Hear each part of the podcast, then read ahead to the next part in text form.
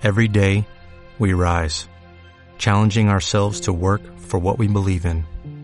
At U.S. Border Patrol, protecting our borders is more than a job, it's a calling. Agents answer the call, working together to keep our country and communities safe. If you're ready for a new mission, join U.S. Border Patrol and go beyond. Learn more at cbp.gov/careers. Saludos a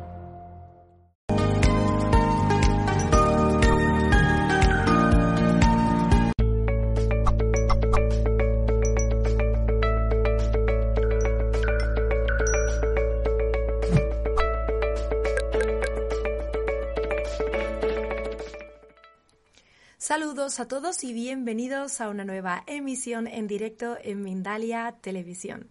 ¿Qué tal estáis? Espero que estéis muy bien. Feliz inicio de semana para todos. Y bueno, como cada tarde estamos aquí retransmitiendo en riguroso directo en multiplataforma. Podéis vernos ahora mismo desde Facebook, desde Bao Live, desde YouTube, desde Instagram, Twitch y otras muchas más. Si queréis disfrutar de este contenido de manera extensa, os invitamos a que os suscribáis a nuestros canales y nos sigáis en nuestras redes sociales. Bueno, ahora vengo acompañada por Diana García. Diana García viene a hablarnos de el hambre emocional. Seguro que a muchos os suena y nos resuena ese concepto. Os voy a presentar un poquito sobre Diana antes de darle paso. Ella es especializada en educación emocional y en el entrenamiento de la autogestión del bienestar y de la salud desde una perspectiva holística. Ha viajado durante años experimentando y recopilando toda la información hacia la búsqueda de una salud integral. Bueno, pues vamos a estar aquí en entrevista con Diana, a la que por supuesto vamos a dar paso y vamos a conocer. Bienvenida Diana, ¿qué tal estás? Hola Laura, muchísimas gracias. Un placer estar aquí, muy contenta, la verdad, muy, muy contenta de estar aquí. Bueno, yo os tengo que decir que Diana trae una energía súper positiva y una energía súper arriba que nos va a llenar a todos esta tarde de buena vibra. Y yo estoy deseando comenzar y arrancar contigo en esta charla, porque a mí me va a servir Diana también, por supuesto, claro que sí. Bueno, vamos a comenzar, vamos a introducir el temario si te parece y me gustaría saber qué es aquello que nos produce, nos produce ansiedad, ese sentimiento de ansiedad. Vale, bueno, esto es un concepto que sería muy amplio, Laura, pero me encanta que arranquemos por ahí, porque al final, em, para mí, eh, en, mi propio recorrido, por lo que yo he experimentado y ahora acompañando a, las personas con las que, pues, con las que ayudo ¿no? a gestionar lo que es el hambre emocional, para mí el hambre emocional es uno de los disfraces favoritos del estrés, de la ansiedad pero también de cualquier emoción con la que nos sintamos incómodos y no lo sepamos gestionar. Al final sí que es verdad que hay una realidad en la que por eh, nuevos hábitos de vida, que nos hemos montado en un tren que va, que va muy rápido y del que yo invito a veces a parar y observar, pues sí que eh, yo lo que observo es que la mayoría de las veces pues sí se vincula ese hambre emocional con la ansiedad ¿no? con, o con el estrés. ¿Y qué es, lo que, em, es lo que lo provoca? Pues es que va a depender de, muchísimos factores, pero sobre todo de cómo se relaciona la persona con esa emoción. Y aquí me gustaría, me gustaría explicar, porque yo lo que me doy cuenta, Laura, que muchas veces ponemos connotaciones muy negativas a ciertas emociones que al final... Em, nos ayudan en, vivencias, ¿no? A mí me gusta poner este ejemplo de, ¿sabéis lo que es? De, este cuenco, ¿no? De este cuenco tibetano. Eh, me gusta poner este ejemplo en mis formaciones o con las personas a las que acompaño, ¿no? Y les pregunto que si se cansan, si lo sujetan unos segunditos, si, si, si se cansarían, ¿no? Yo creo que este cuenco, Laura, pues pesará como unos 300 gramos casi todo el mundo, cuando lo hago presencial, pues me suele decir que no, que no se cansa, que pesa muy poquito y que pues por estar un ratito así sujetándolo que, se encuentran bien. Pero claro, yo les pregunto, y si te digo, imagínate Laura que yo ahora te digo, pues estate una hora sujetando este cuenco, ¿no? Pues tú ya me dirías seguramente, hombre, pues estando una hora sujetando el cuenco ya me empezaría a pesar un poquito más. Y si yo te dijese que estuvieses 24 horas sosteniendo el cuenco, pues ahí ya es que el cuerpo se empieza a organizar, ¿verdad?, en forma de tensión para poderlo sostener y en el momento que soltases el cuenco, tendría que venir alguien, eh, un fisio, un osteópata, a ayudarte a, a, poder volver a recuperar tu estado natural, ¿no? Y al final es que no es el peso del, del, cuenco, es el tiempo que lo estoy sosteniendo. Al igual que no es el estrés nuestro enemigo, em, no es ninguna emoción nuestra enemiga, lo importante es cuánto tiempo yo estoy sosteniendo el, estrés. Y al final, si yo no lo sé gestionar y lo mantengo, ¿no? Un día, estamos hablando de 24 horas, pero ¿cuántas veces nos estamos sosteniendo cuencos días, meses, incluso años, ¿no? Pero al final el estrés, em, eh, lo que me ayuda es a ciertas situaciones a poderlas gestionar. Yo, por ejemplo, que tengo una hija de dos años que es muy rápida y cuando se veo que va, a ocurrir algo, se me mete por algún sitio, ese estrés pues me ayuda con mucha energía a ser rápida ¿no? y, a, moverlo y a cogerla. Al final el estrés no es mi, mi, enemigo, ¿no? que lo vemos así, es como yo lo gestiono. Si yo luego soluciono esa situación y suelto mi cuenco, pues ya está. Pero si yo me tiro, ay, lo que le habría pasado a mi hija, y al día siguiente me levanto, ¿no? Y me llaman, ¿y qué tal? Ay, ayer que casi a mi hija le pasa algo, y sigo y sigo y sigo, pues al final realmente no es el estrés, es como lo estoy gestionando. Y yo lo que me he dado cuenta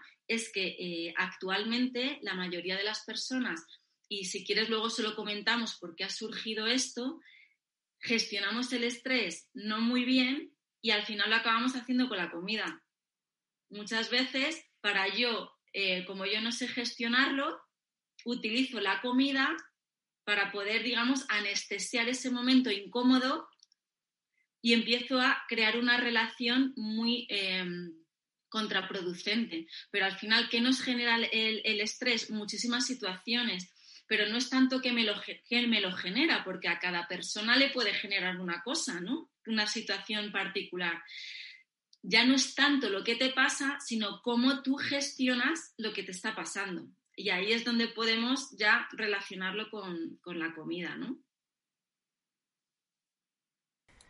Muy cierto esto que nos dices, Diana.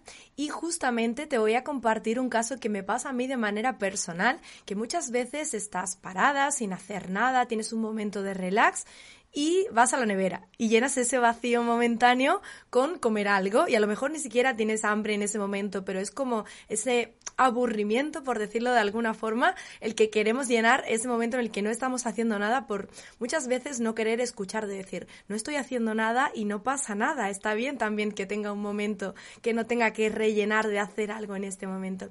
Me gustaría saber qué relación entonces puede tener directamente la comida con nuestras emociones, ¿sí? cómo relacionamos eh, la ansiedad o ese estrés que nos lleva a un nivel de, hambre emocional.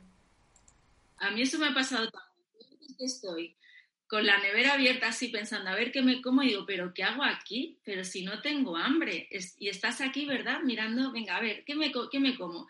Yo como yo ya me tengo esto bastante trabajado, yo ya tengo identificada cuál es la emoción que a mí me hace ir a la comida porque al final yo lo que he detectado en todos estos años, Laura, que depende de cada persona, la emoción que no se sienta cómodo y no la sepa gestionar es lo que le va a llevar a la comida, porque hay gente que lo hace por tristeza, hay gente que lo hace por estrés, hay gente que lo hace em, por, distintas, distintas emociones que no está gestionando, ¿no?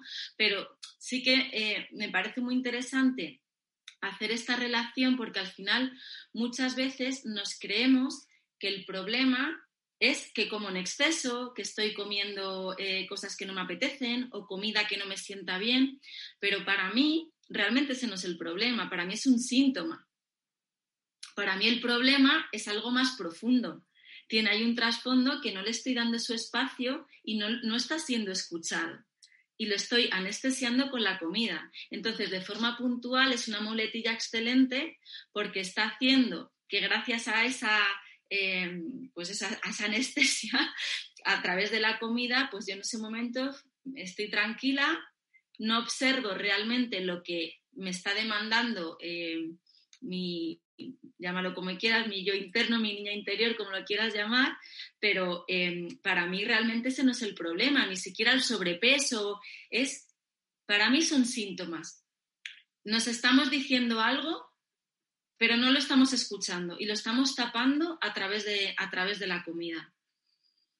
a través de la comida. Em, muchas veces lo que me preguntan es, em, o, incluso connotaciones ¿no? que le damos a la comida de que algo es saludable o no es saludable. A mí eso ya me, me chirría. Yo ya no, no me gusta, y, y, luego lo hablaré en las herramientas, el poner ya esa etiqueta a los alimentos. Porque al final la comida es comida es mi relación con la comida lo que puede ser negativa o positiva. Yo si te pregunto, ¿los limones son buenos o malos? Casi todo el mundo diría, uy, los limones, alcalino, y si me lo echo por la mañana, ¿no? En mi zumo, es maravilloso. ¿Y si solo comes limones? ¿Realmente es el limón bueno o malo?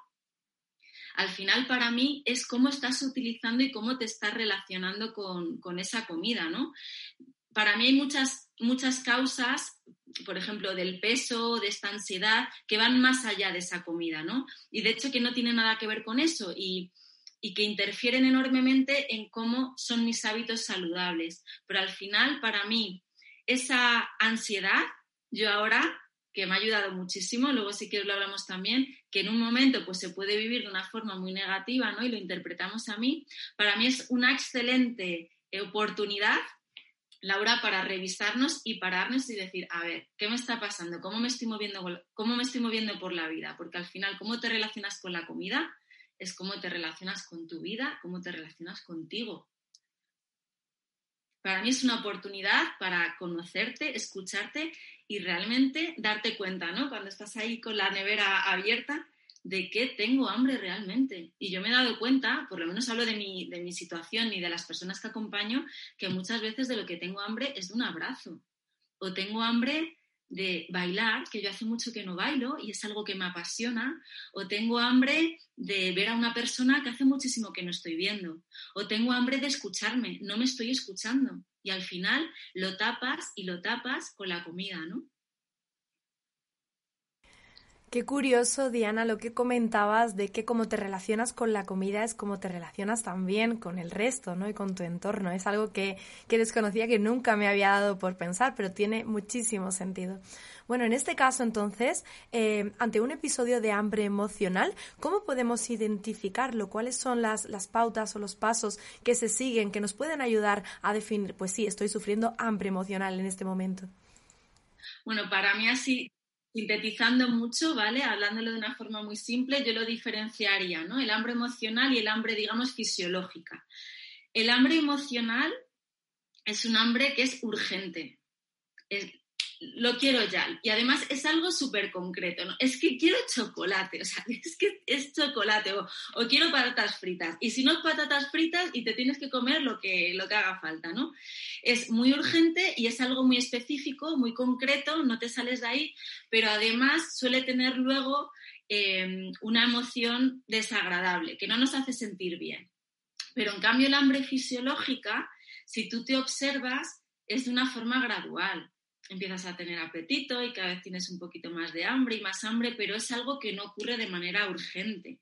Y además te permite también, para mí una pista súper buena es, a ver, ¿qué me apetece comer? Ay, me apetece comer, ¿me hago eh, una tortilla de patata o me hago ahora un filete o me hago una ensalada? Te permite, eh, digamos, tener el control de estar pensando, a ver, ¿qué me apetece comer? Y es muy diferente recuperas tu control. Cuando es un hambre emocional, no controlas, o por lo menos me ha pasado a mí, a las personas que acompaño, no controlas nada. Y por mucho que te digas, y sigues comiendo y comiendo, y muchas veces parecemos un saco sin fondo. Y es porque al final realmente no estás em, cumpliendo lo que em, aparentemente está cumpliendo el alimento porque no te estás llenando de realmente lo que necesitas te estás llenando de algo que no es lo que te está demandando eh, tu cuerpo, tu alma, tu espíritu, tu ser, ¿no? Te estás llenando de otra cosa. Bueno, Diana, el título que da em, esta tarde a esta charla eh, se titulaba Hambre emocional, herramientas para comer sin ansiedad. Yo estoy deseando de que me cuentes esas herramientas y, de que nos des esos tips para que podamos eh, desarrollar una vida con más normalidad, podemos decir así, aunque comentabas, es verdad que estamos viviendo una etapa un poco difícil de unos años atrás y cuesta gestionar el estrés, cuesta gestionar nuestro día a día incluso, ¿no? Mucho más que antes. Pero sí seguro que tienes pequeñas soluciones o pequeños consejos que nos van a poder ayudar a mejorar en eso. Yo sobre todo, Laura, os voy a hablar de mi propio recorrido, ¿vale? Sí que me gustaría aquí contar también un poco qué, me avala a mí aquí hablar de esto, ¿no? Y, bueno, para mí el, poder em, aprender todas estas herramientas que a mí me han servido y que ahora pues eh, comparto, eh, me ha cambiado totalmente, totalmente la vida, ¿no? Yo con 20 años em, me diagnosticaron una supuesta enfermedad crónica, de repente ya no podía andar, se me hincharon muchísimo las piernas, imagínate mi cambio de vida, de pues no poder estar ni en una parada de, autobús de pie, ¿no? Por simplificar muchísimo. Y ahí pues em, mm, no me resigné, los médicos me decían que tenía una enfermedad de una mujer de 70 años, que no podía eh, volver a estar de pie, pero yo no, es que no quise, no quise, no quise y ahí empezó, digamos, mi camino eh, en la búsqueda de, la sanación, ¿no? Y, empecé a través de la alimentación, empecé a través de la alimentación a darme cuenta que, que realmente yo no comía tan bien como pensaba, ¿no? Yo como de pequeña me comía todo lo del plato, me decían, qué bien come esta niña. y al final son cosas que, em, que no nos han ayudado. Y, yo cuando lo comparto, pues todo el mundo se siente muy identificado, ¿no? Si te comes todo lo del plato, has comido muy bien. Fíjate ya esto te cuento para ponernos un poco en contexto para luego las herramientas, ¿vale? Fíjate ya qué pérdida de desconexión del cuerpo que ya em, no permitimos a los niños o no nos han permitido, y ahora nosotros como adultos lo hacemos también con los más pequeños, no permitimos que sea el propio ser el que decida cuándo estoy lleno o no. Y parece que tenemos una varita mágica que sabemos las cantidades perfectas para que esa persona en ese momento se sacie, ¿no? Y al, al final empezamos a desconectarnos de esa sabiduría de todo bebé, todo niño que sabe cuándo está lleno y cuándo no hablo de, niños saludables, ¿vale? No, habrá casos excepcionales, pero cuando un niño está sano sabe perfectamente lo que quiere comer y lo que no. Pero fíjate ya esa primera creencia que, que, empezamos a introducir, ¿no? Cómetelo todo, no dejes nada en el plato, te empiezas a desconectar realmente de algo tan básico como, como cuando tengo hambre y cuando no tengo hambre no como. Eso ya lo primero, ¿no? Entonces, ahí empezamos ya a, desconectarnos. Yo, como te decía, yo creía que comía muy bien por eso. Y al final me di cuenta pues, que hacía muchas cosas que no nos hemos cuestionado a través de la alimentación eh, que no me estaban ayudando ¿no? en esa supuesta enfermedad crónica. Entonces, mi camino empezó ahí. Pero ¿cómo empezó? Con un montón de restricciones, Laura, de alimentación. Muchísimas restricciones. Empecé a quitarme un montón de alimentos para empezar a encontrarme mejor sí que me funcionó en un inicio y bueno, pues empecé a formarme muchísimo en todo lo que es la, alimentación, digamos, la, parte física, que me viene bien, que me viene mal, pero eso empezó a generarme al cabo de los años, que al principio sí me funcionaba, muchísima, muchísima ansiedad porque claro, me prohibía muchísimos alimentos, ¿no? Y ahí me di cuenta de que para estar sana no solo era lo que comía, también era mi relación con lo que comía, mi gestión emocional, pero también mi relación con mis padres, mi relación con mis parejas, eh, mi relación con el mundo, mi relación conmigo. Y cuando te comentaba ahora, eh, antes em, que para mí es una, una, clave, ¿no? Cómo me muevo por el mundo, cómo me muevo conmigo, me di cuenta de que cuando yo era muy rígida conmigo, muy exigente conmigo, Laura, lo era con la comida y me restringía un montón de cosas, ¿no? Yo ahora si preguntásemos, eh, ¿quién ha hecho dieta de los que nos están escuchando? Casi todo el mundo levantaría la, la mano, ¿no? Alguien siempre se ha puesto a dieta Em, ahí vamos a otro segundo concepto, no somos robots, escuchamos dietas eh, que han hecho eh, un familiar, una vecina que le ha funcionado. Yo encuentro personas, eh, no sé si te habrá pasado, lo has hecho alguna vez, y ojo que esto no lo digo con juicio, pero ocurre, personas no midiendo al, milímetro, al, al, miligramo, puedo comer 100 gramos de esto, 100. Fíjate ya otra desconexión tan grande de algo tan natural que es la comida, como tenemos que estar utilizando ciertos utensilios para empezar a medir, ¿no? Entonces, al final, para mí, yo me di cuenta de que ni somos robots, que cada uno tenemos nuestro propio camino, nuestra propia velocidad, y para poder eh, tener esa relación saludable y poderos dar esas, esas herramientas, para mí la base parte de un cambio de hábitos y una reeducación porque yo lo que enseño al final, que es lo que, lo que me di cuenta, que cada uno, cada una tiene que encontrar su manera de alimentarse. Y volviendo a retomar lo que te decía, para mí no hay nada bueno ni malo. Es que un alimento que a mí me pueda venir muy bien, a ti te puede venir mal. Y un alimento que en cierto momento de mi vida me pueda venir mal, en otro momento me puede venir bien. Entonces, si nos estamos restringiendo cosas, que es lo que hace la mayoría de la gente, al final lo que te estás provocando es ese círculo vicioso de ansiedad-comida, porque em, cuando tú te prohíbes algo, te estás programando para comer eso. El inconsciente no entiende de noes. Si tú, por ejemplo, tienes una comida familiar, ¿no? Alguien que está a dieta, esto es un ejemplo que, pasa mucho. Y dice, venga, voy a comer, tengo la comida familiar estoy a dieta, no voy a comer pan, no voy a comer pan, no voy a comer pan, no voy a comer pan, no voy a comer pan. Lo que te estás programando es pam, pam, pam, pam, pam, te lo vas a cepillar todo. Entonces, al principio, los 15 minutos primeros, los 20 primeros minutos de la comida, pues tú estás ahí que te sientes bajo control y estás, ves el pan, no te lo comes, pero al final te comes tu pan, te comes el del pan de al lado y te, comes el pan de todo el mundo.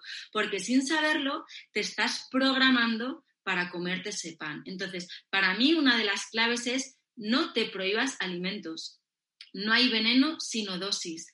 Encuentra realmente cuál es tu dosis ideal, porque al final mm, demonizamos cosas que, eh, y yo he demonizado mucho, ¿eh? Yo si me hubieras, si me hubieras, eh, eh, si hubiéramos hablado, Laura, hace 10 años, yo habría el azúcar malísimo, el azúcar, todo lo que provoca, y al final Em, eh, no es el azúcar, es qué relación tengo yo con el azúcar. Si yo de vez en cuando me tomo una tarta, me tomo de algo que a mí no me perjudica, ¿por qué va a ser perjudicial? ¿no?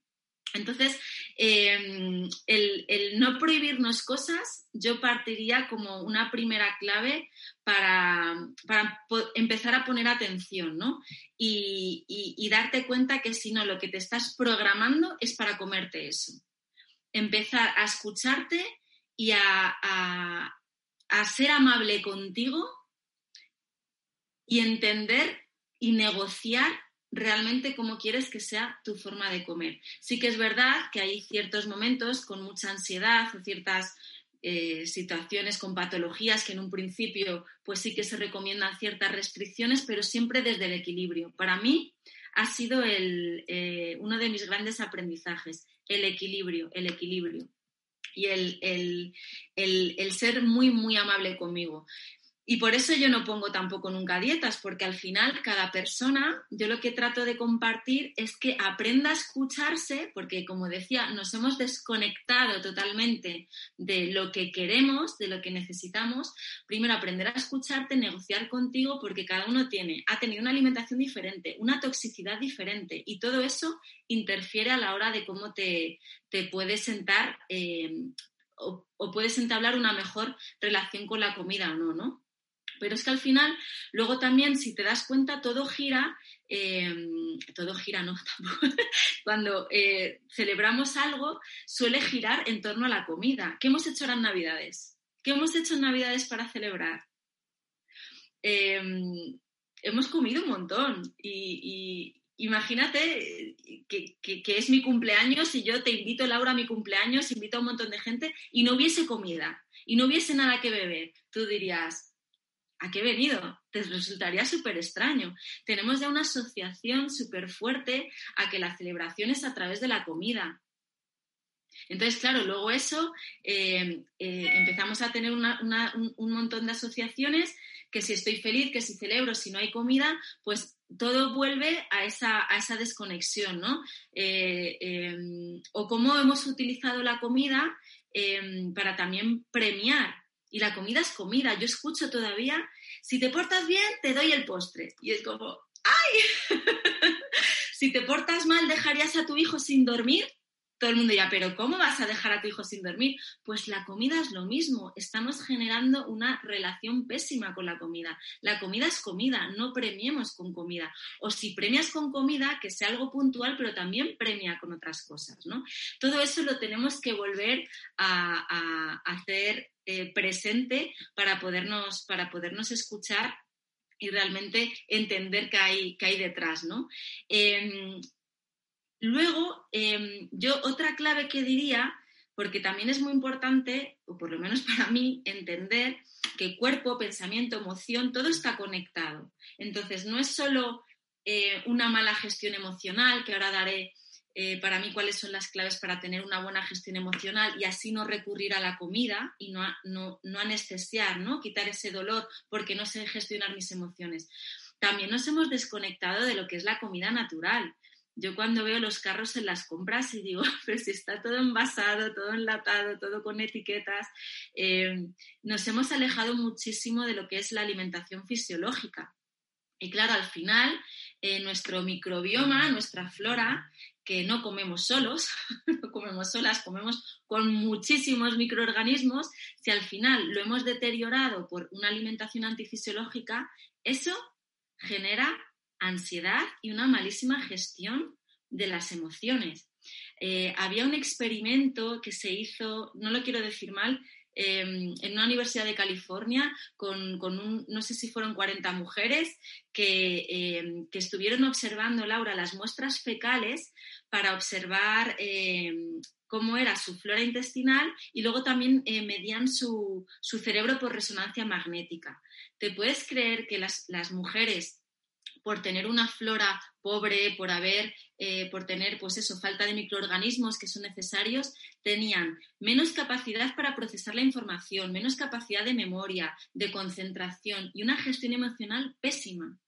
Entonces, al final, aunque haya ciertos circuitos y eh, patrones educativos que nos han ayudado o nos han alejado de lo que es lo, eh, una buena gestión y una buena relación con la comida, también tenemos que atender a la parte física porque fíjate qué importante, eh, yo conozco personas que únicamente, que es que me parece impresionante, únicamente atendiendo a la parte física y haciendo cambios en su alimentación, empiezan a sentirse más serenas y más tranquilas, sin haber aprendido absolutamente ninguna herramienta nueva para gestionar las emociones, para gestionar el estrés. Y ya han hecho también em, eh, estudios al respecto, introduciendo muestras fecales de personas sanas en otras personas que padecían ansiedad o, ciertas, o ciertas emociones. ¿no? Entonces, para mí también habría que atender a, esa, parte, eh, a esa parte física. ¿no? Eh, ¿Cómo gestionar em, ¿Cuáles serían para mí las claves para tener una buena, una buena gestión emocional? Pues aparte de todo lo que estamos, de todo lo que estamos viendo, para mí la clave sería comenzar a desarrollar un pensamiento más positivo. Y ahora, bueno, tú lo introducías, ¿no? Estamos ahora con muchos retos actualmente como para estar positivos y positivos, pero es que al final em, eh, estar pensando de la otra manera no te ayuda. y esto no es tan mágico. Tenemos un sistema reticular. Eh, a mí me gusta poner este ejemplo, ¿no? Imagínate una persona que cree, eh, Laura, que, el mundo es, perverso, que, no es benevolente, ¿no? Que toda la gente, que hay gente que piensa así. La gente solo se acerca a ti para aprovecharse, ¿no? O la gente em, eh, no es buena. Hay gente que piensa así, ¿no? Pues al final el sistema reticular lo que va a hacer es que ponga un foco en todas esas personas que hay en el mundo que se aprovechan de ti, que, no te ayudan, que también las hay, y digamos que pone en niebla todas esas personas que te ayudan, que son buenas contigo, que te lo hacen todo más fácil. Al final tú lo que estás decidiendo es prestar atención únicamente a esas personas. Entonces, claro que se te va a cumplir. Si tú aprendes a desarrollar un pensamiento positivo, al final vas a ser capaz de poder ver todas esas posibilidades en la vida infinitas que hay. A mí me gustaría hacer un ejercicio muy rápido, si, nos da tiempo, eh, Laura, para dos minutos eh, para hacerlo. Muy, muy sencillo. Os pido a las personas que estéis, por favor, que os miréis las manos, que las miréis con atención. Las observéis. Vale, y ahora os pregunto, ¿qué tipo de pensamientos habéis tenido? ¿Positivos, negativos o neutros? La mayoría de la gente me suele contestar que neutros o negativos, ¿no? Uy, qué seca tengo la mano, uy, qué arruga, pero esto que me ha pasado a mí, uy, tengo la uña fatal, ¿no? Entonces yo aquí os voy a pedir que cerréis los ojos, que hagáis una respiración muy profunda y que penséis en todo lo que podéis hacer gracias a vuestras manos, todo lo que os facilita tener manos, todo lo que os ayuda en vuestro día a día, para vosotros y para los demás que abráis los ojos y volváis a mirar vuestras manos. Estoy convencida de que los pensamientos ahora son todos positivos y no habéis cambiado de manos. No habéis cambiado de manos, son las mismas. Todo depende desde dónde lo estés mirando. Y para mí esa es la clave fundamental. Para poder tener una relación positiva con la comida, tenemos que aprender a tener una relación positiva con nosotros mismos y para, para eso tenemos que desarrollar una mentalidad positiva, agradecida y ser capaz de poner el foco en todo lo que tenemos y no en todo lo que nos falta, porque eso es lo que hacemos con la comida. Pongo el foco en todo lo que, eh, en lo que pierdo si me empiezo a cuidar, por ejemplo, y no pongo en foco en todo lo positivo que hay para cuidarme, ¿no? Y ya como última clave, el tener si quiero hacer cambios en mi alimentación para tener una mejor relación con la comida, tengo que tener un para qué profundo, para qué lo hago. Porque si lo hago para perder tres kilos, eso no es un para qué profundo. Te puede durar la motivación 15 días, un mes. Pero si tienes un para qué profundo, si realmente te escuchas, si haces ese camino fantástico de autoconocimiento, llegas a esa transformación, porque entiendes, te escuchas y sabes realmente para qué te quieres cuidar. Y cuando te quieres cuidar desde el corazón, no hay esfuerzo. Si estás haciendo cambios en tu alimentación desde el esfuerzo, ya te digo que no te va a funcionar. Cuando lo haces convencida, lo haces feliz y lo disfrutas. Y para mí esa es una de las, de las, bases. Y es aprender a tener esa mentalidad positiva y eso se entrena desde la gratitud para mí es lo que más, lo que más eh, creo que, me ha funcionado, ¿no? Y, con las personas que puedo, que puedo acompañar ese cambio de, mentalidad. Bueno, Diana, justamente entraba el comentario ahora de Lorena Godoy que nos decía, mis manos cambiaron. Gracias.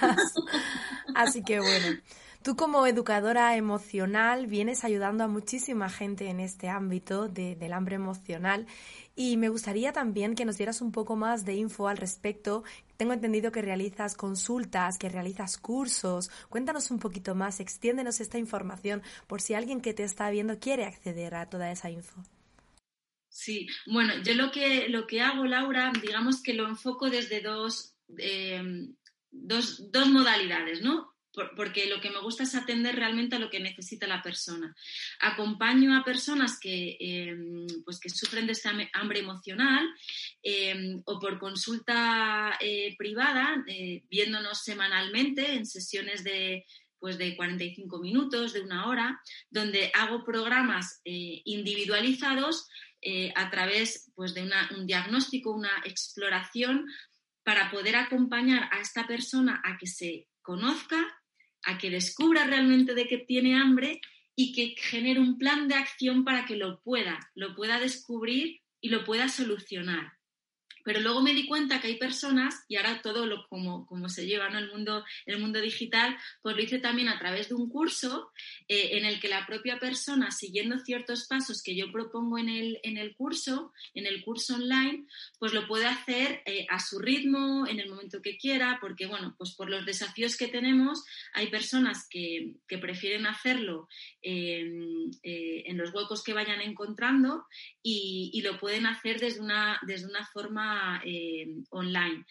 Eh, ambos procesos son para, hacer ese, ese recorrido de, autoconocimiento y para poder solucionar que le está atormentando y, poderlo gestionar sin utilizar la comida, ¿no? Y de manera paralela tener una buena relación con la comida. Que esto sucede inevitablemente. En el, en el momento que tú te escuchas y, mejoras tu relación contigo, mejoras la relación con la comida, ¿no? Y no al revés.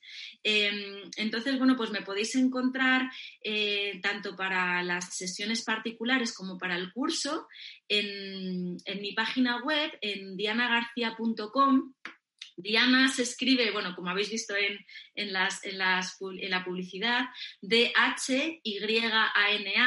Mi nombre realmente es Diana eh, de toda la vida, escrito D-I-A-N-A, pero bueno, en uno de mis viajes a, Asia, estudiando yoga y meditación, pues descubrí que Dhyana en sánscrito, que además se pronuncia igual, escrito de H-Y-A-N-A, pues significaba meditación y me dio ahí mucho juego para mi nombre profesional. Así que me podéis encontrar en dianagarcia.com Ahí podéis contratar mis servicios, tanto consulta y en la parte de academia eh, y de formación, pues tenéis eh, el curso de, de comer sin ansiedad, que lo he, que lo he titulado, para, poder, eh, si sufrís de, este, de este problema, que para mí no es un problema, es una oportunidad que nos está brindando eh, la vida para poder sanar cosas que no hemos escuchado, pues me podéis encontrar, me podéis encontrar ahí, Laura. Genial. Bueno, igualmente vamos a recordar a toda nuestra audiencia que en la cajita de información de este vídeo que quedará en diferido grabado posteriormente en nuestro canal de YouTube, también podréis encontrar toda la información sobre Diana. Bueno, pues Diana, ahora si te parece vamos a empezar con nuestras preguntas. ¿Estás preparada? ¿Vamos a ello? Vamos, allá. Vamos a comenzar con Jean Poma, desde nuestra plataforma de YouTube en Perú, que nos plantea el caso completamente opuesto. Nos dice, ¿cómo saber si estoy en ansiedad si no tengo ganas de comer ni hambre? A veces ni quiero comer, solo siento ganas de dormir. Vale, esto, atreverme a dar una respuesta, eh, que bien desde Perú, eh, sería muy, muy, por, mi parte, muy poco profesional, pero sí que me da pistas para poder el, decir que realmente ahí yo haría varias preguntas, porque eh, hay veces que relacionamos el que no tengo hambre o no como a ciertas horas como algo negativo y a lo mejor es una escucha real que me estoy haciendo de que en ese momento tengo una apetencia lo que quiero es dormir y lo que quiero es descansar. Entonces, había que analizar realmente si es algo que ocurre un día, si son dos días, cómo se encuentra de salud, de energía, porque em, si yo de algo me he dado cuenta es que las pautas eh, no pueden ser rígidas, eh, pero ni para todo el mundo ni para una persona. En, cierto momento de su vida le puede venir ciertas pautas bien y en otros momentos no. Entonces, bueno, atreviéndome así a contestar, claro, es que mm, yo me preguntaría eso, si hay momentos en los que no estoy comiendo, que no tengo apetencia y estoy descansando, pero me encuentro bien, estoy con energía, eh, no tengo esa ansiedad, pues al final no me atrevo a decir que, tuviésemos un, un problema.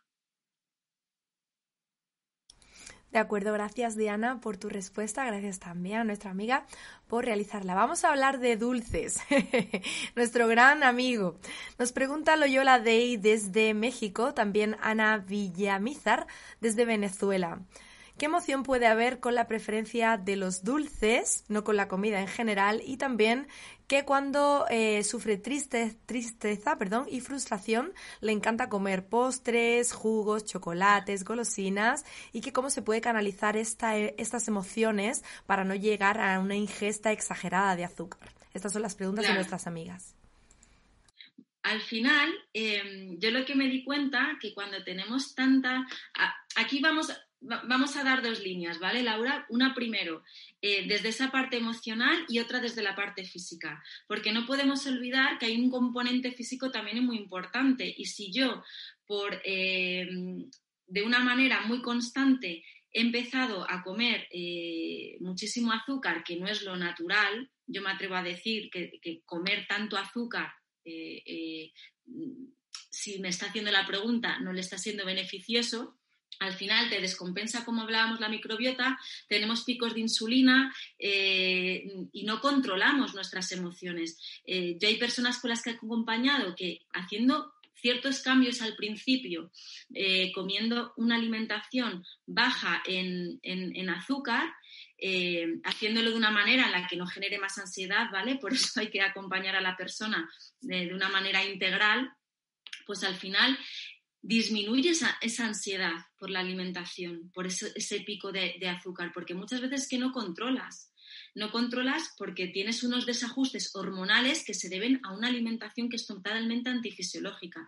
Pero también no podemos olvidarnos de la parte emocional, porque si yo no soy capaz de generar eh, mi dopamina, serotonina, solo a través de la alimentación se puede generar a través de muchísimas otras cosas. Descubre qué es lo que te genera a ti. A mí por lo menos el estar en la montaña, el bailar, el dar abrazos a mi hija, el reírme con ella. Todo eso me genera también todas esas endorfinas eh, que me ayudan a sentirme bien, porque si solo lo hago a través de la alimentación, me estoy perdiendo todo lo otro. Y al final estoy descompensando porque eh, el, ir no solo a una alimentación antifisiológica, azúcar blanca, refinada, todos los aditivos que echan, es súper adictivo también a nivel físico, no es algo natural. Entonces, no me atrevo a decir qué cantidad para cada uno, pero por la pregunta em, sí que mm, me atrevería a, que, em, a poderle invitar a que aborde esas, esas, dos vertientes, ¿no? El tratar de aprender a comer de una manera en la que no le genere esos picos esos picos de azúcar tan descompensados para poder ella controlar, pero también empezar a hacer cosas que le hagan feliz. Descubrir qué te hace feliz, de qué tienes hambre.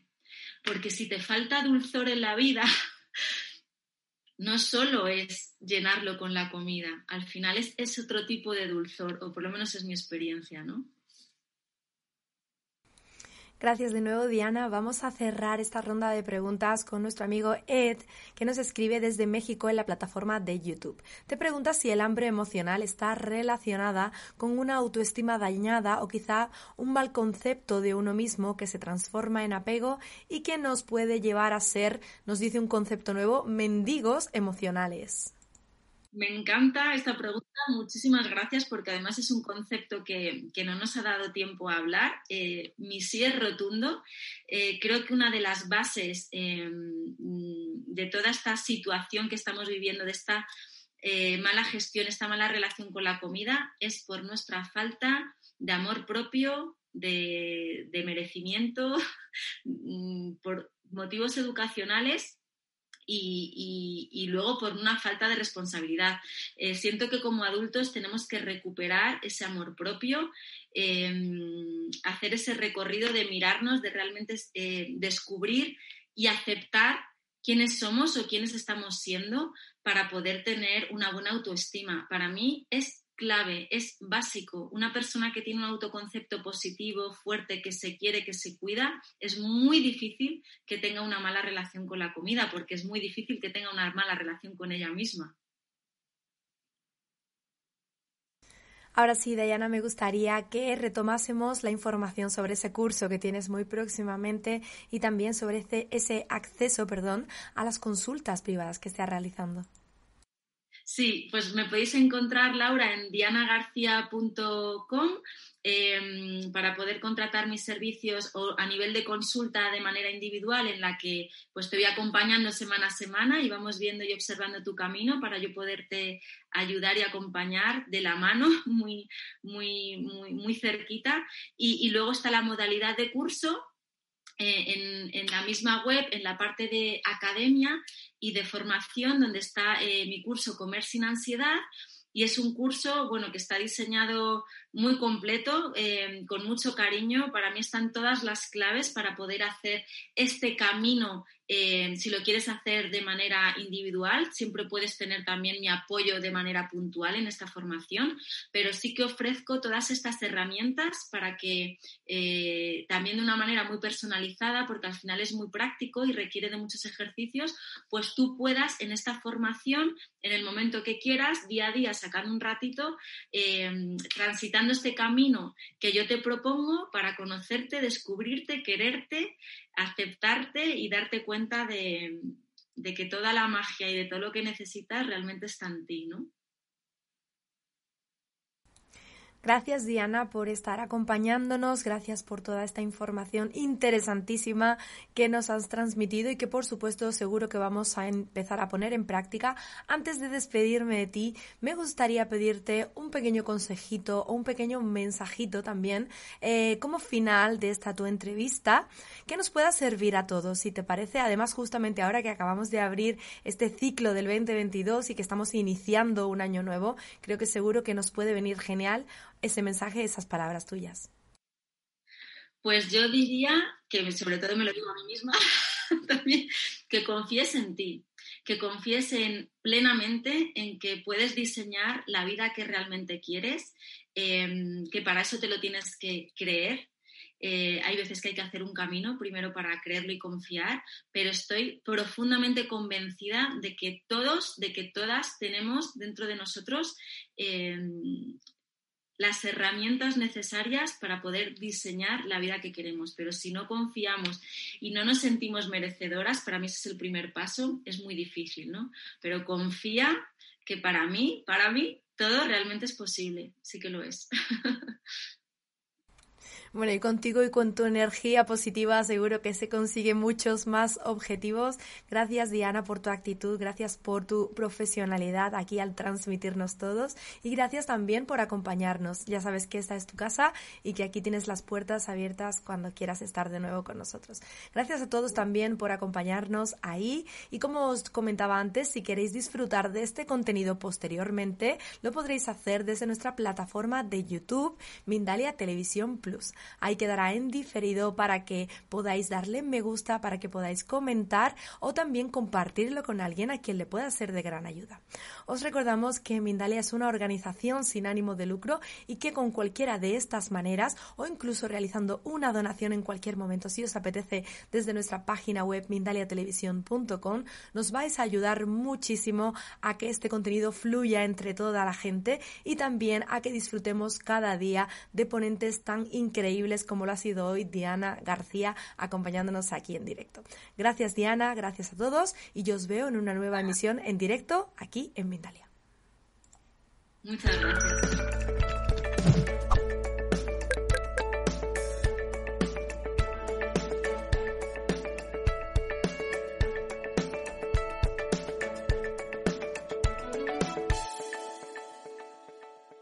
En Sherwin Williams somos tu compa, tu pana, tu socio, pero sobre todo somos tu aliado, con más de 6.000 representantes para atenderte en tu idioma y beneficios para contratistas que encontrarás en aliadopro.com. En Sherwin Williams somos el aliado del PRO.